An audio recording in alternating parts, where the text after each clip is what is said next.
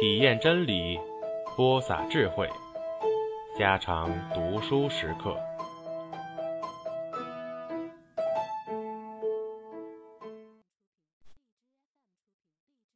七，到了端午，祖父同翠翠在三天前夜已预先约好，祖父守船，翠翠同黄狗过顺顺吊脚楼去看热闹。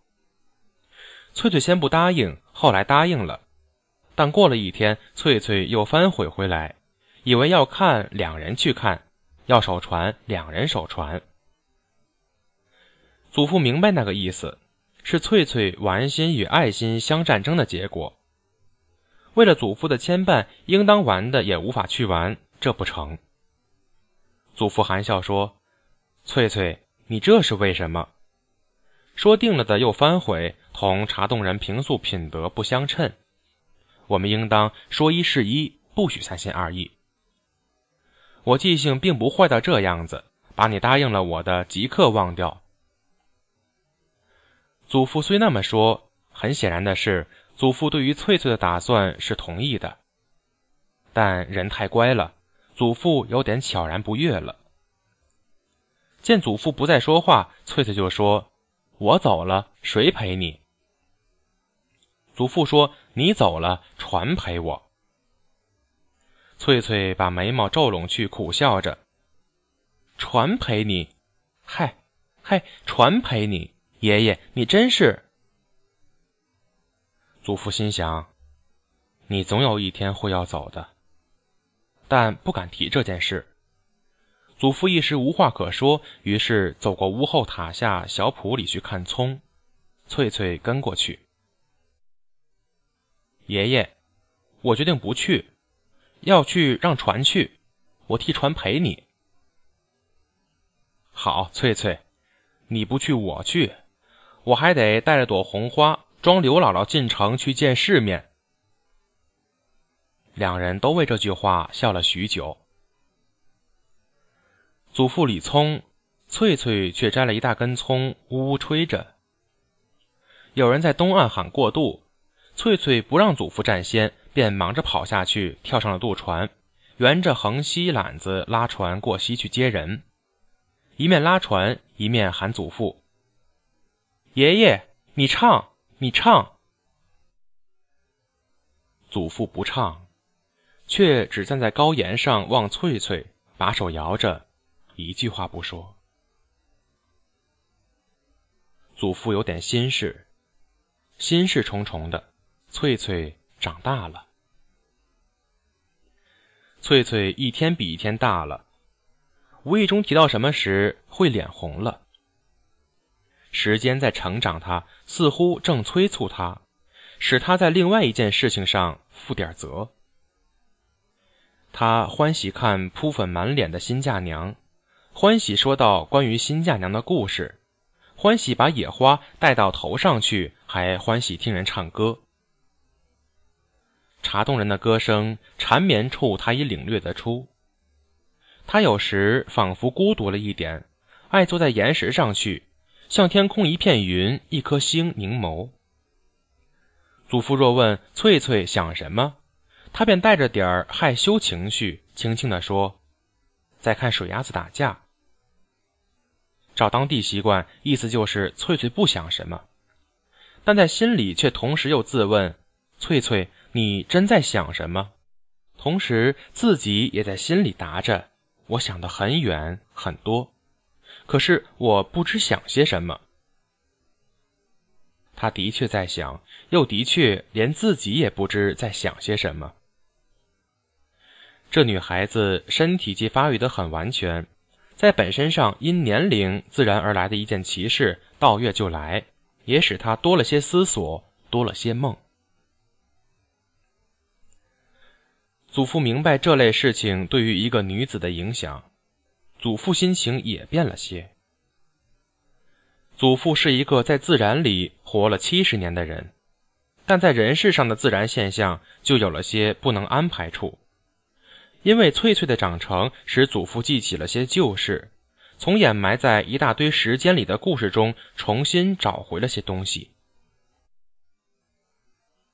翠翠的母亲。某一时节，原同翠翠一个样子，眉毛长，眼睛大，皮肤红红的，也乖得使人怜爱，也懂得在一些小处起眼动眉毛，使家中长辈快乐，也仿佛永远不会同家中这一个分开。但一点不幸来了，他认识了那个兵。到末了，丢开老的和小的，却陪那个兵死了。这些事从老船夫说来，谁也无罪过，只应天去负责。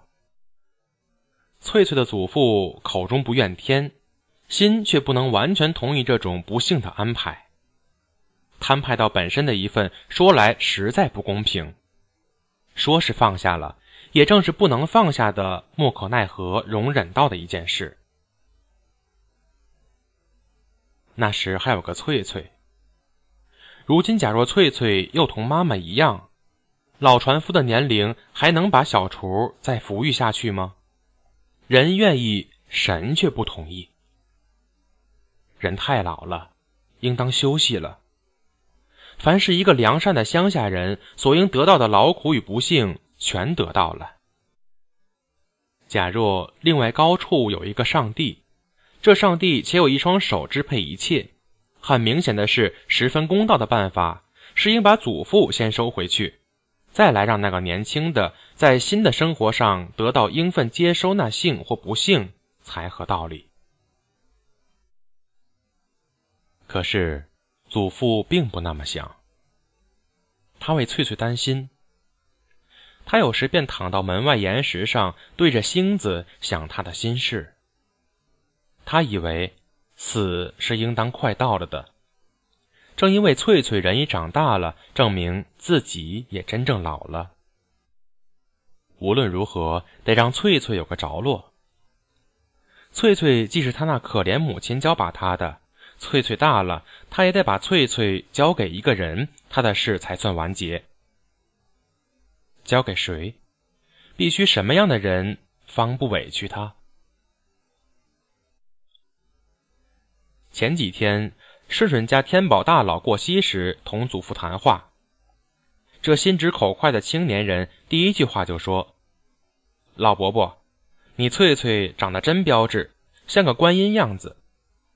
再过两年，等我有闲空，能留在茶洞照料事情，不必像老鸭到处飞。”我一定每夜到这溪边来为翠翠唱歌。祖父用微笑奖励这种自白，一面把船拉动，一面把那双小眼睛瞅着大佬。于是大佬又说：“翠翠太娇了，我担心她只宜于听点茶洞人的歌声，不能做茶洞女子做媳妇的一切正经事。我要个能听我唱歌的情人。”却更不能缺少个照料家务的媳妇。又要马儿不吃草，又要马儿走得好。哎，这两句话恰恰是古人为我说的。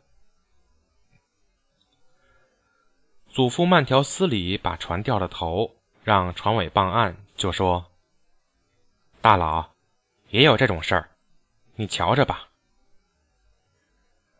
究竟是什么事？祖父可并不明白。说下去。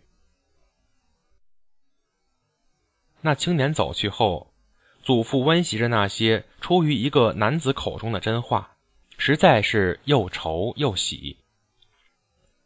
翠翠若应当交把一个人，这个人是不是适于照料翠翠？当真交把了他，翠翠是不是愿意？